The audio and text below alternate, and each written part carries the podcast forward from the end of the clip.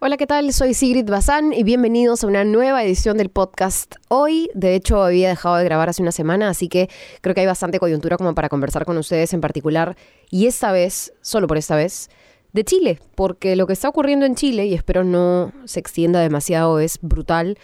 El nivel de represión ha hecho que todo escale, las protestas, eh, en realidad que empezaron por 30 centavos, me parece, del aumento del pasaje del metro, que arrancaron con protestas además de estudiantes de secundaria, eh, digamos, jóvenes.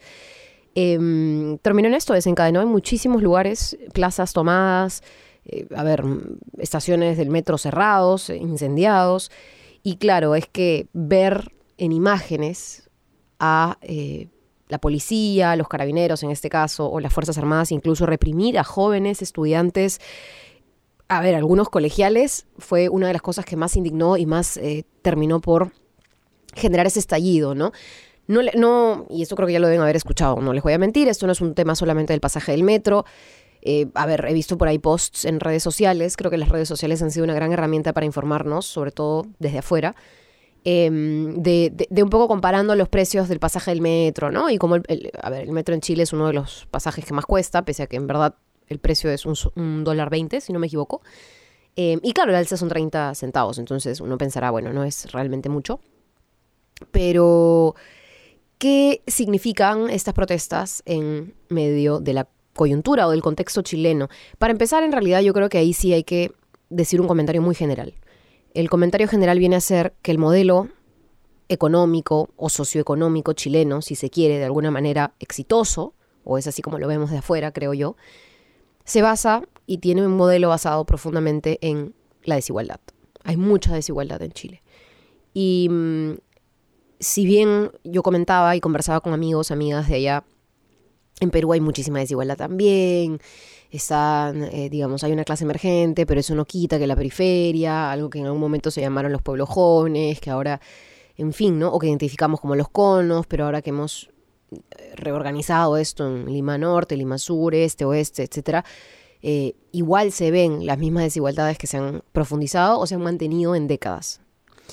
y me decía, bueno, pero nosotros, mis amigos chilenos, mis amigas chilenas, me decían, bueno, pero nosotros tenemos ese modelo mucho más tiempo que ustedes. De hecho, hace poco, el fin de semana, pude ver la película de Velasco, de La Revolución y la Tierra, la reforma agraria. Em, creo que todos los peruanos deberíamos verla. Y pensaba un poco en eso, ¿no? En lo mucho que nos costó aquí, en Perú, el cambiar de modelo eh, hacia un modelo, digamos, hacia el capitalismo. O sea, nosotros hemos entrado al capitalismo tarde, porque lo que teníamos antes, el régimen semifeudal, el régimen de la esclavitud, el gamonalismo, todas las formas arcaicas de sistemas, eh, digamos, económicos previos al capitalismo, las hemos mantenido muchísimos años. Y en el 68, con este capitalismo de Estado, lo que hacemos es, tal cual, llegar a un estadio de capitalismo de Estado, entrar al capitalismo per se, ¿no es cierto? En donde se desarrolla una burguesía, una clase explotadora, o sea, eso en el 68, ¿me entienden? Entonces, eh, Chile y otros países han tenido ese modelo mucho antes, por mucho más tiempo, y es ahora que ha comenzado a estallar. Es ahora en donde ha comenzado a calar, es ahora, porque siempre parte en algún momento, en el clivaje, ¿no es cierto?, en donde la gente dice, acá no doy más. Como los campesinos hicieron también para salir de un sistema, em, digamos, esclavista y gamonal hacia el sistema capitalista, ¿no? Es, otro, otro estadio, pero dijeron, ok, ya no damos más, ya no nos alcanza para la familia, no podemos simplemente a través del cultivo de nuestra parcela 16 horas a la semana darle abasto a todos nuestros hijos, ¿no? O sea, y el, trabajar el resto de los días. O sea, no, no es vida.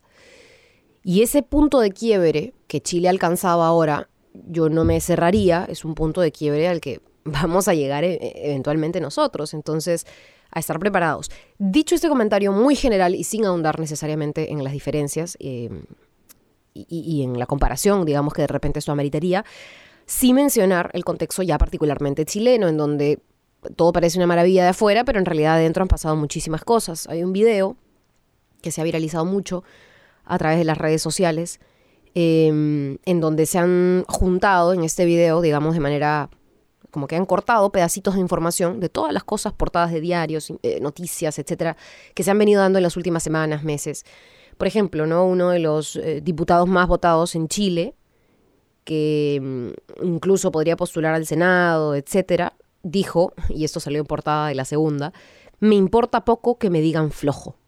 Joaquín Lavín León.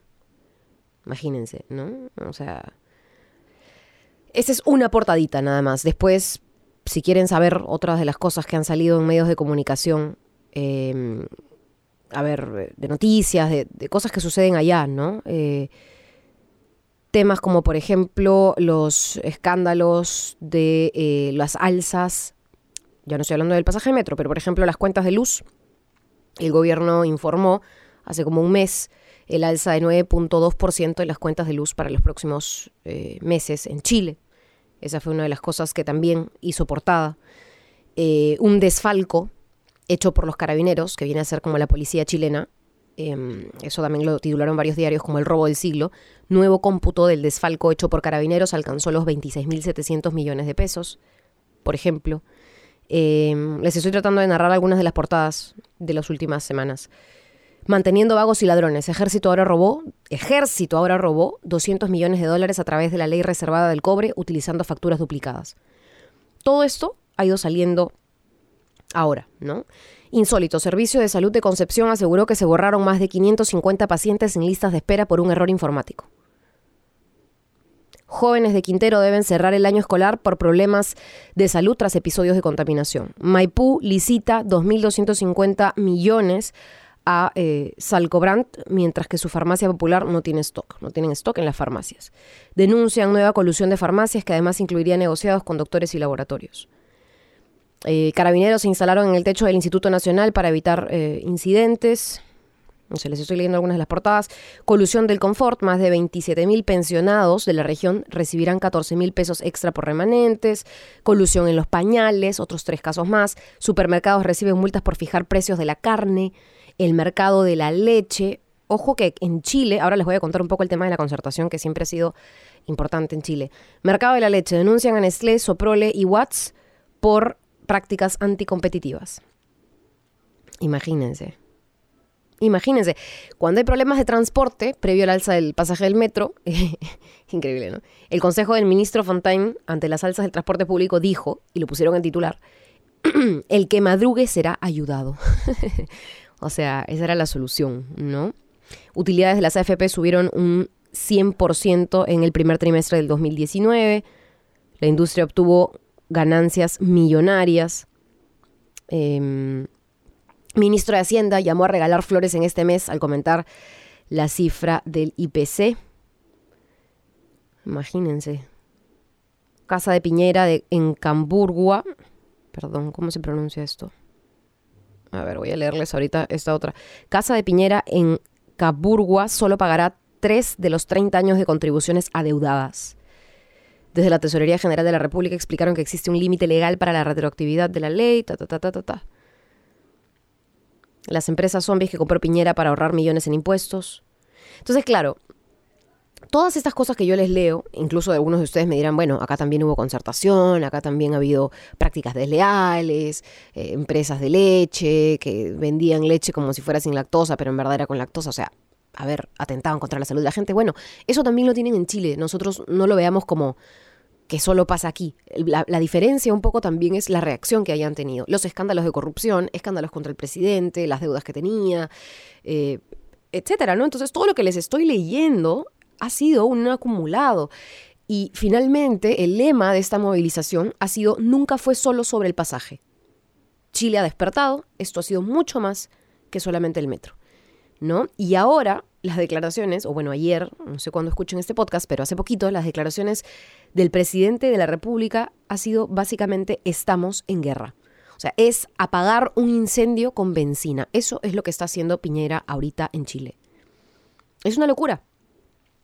Piñera está descartando por completo cualquier salida, cualquier solución política y ha apuntado no solamente al uso excesivo de la fuerza y, bueno, obviamente a sacar a, los, a las Fuerzas Armadas a la calle, sino que no sé si ustedes han visto, pero el nivel de abuso que hay de parte de estas fuerzas, hay muchísimas em, víctimas, bueno, hasta ahora solo se han registrado, y digo solo, aunque eso suena bastante cruel, pero ocho muertos, y la verdad es que a mí me han llegado decenas de videos de abusos en donde yo decía, esta persona no sobrevive. O sea, a ver, miembros del ejército allá, en donde están tratando de arrastrar a una persona con una bala en la pierna, totalmente desangrándose. Yo no sé si esa persona vaya a sobrevivir, pero la jalaban, la arrastraban, en lugar de pedir ayuda y trasladarla de inmediato a una ambulancia, era como que la, le, le escultaban los bolsillos. Y he visto muchos videos así reales, porque entenderán como periodista y, y trabajando en medios de comunicación siempre pregunto que los videos que veo, que me pasan, que, que se rebotan en redes, sean reales, sean actuales, no sean de otro país, no sean de otro momento.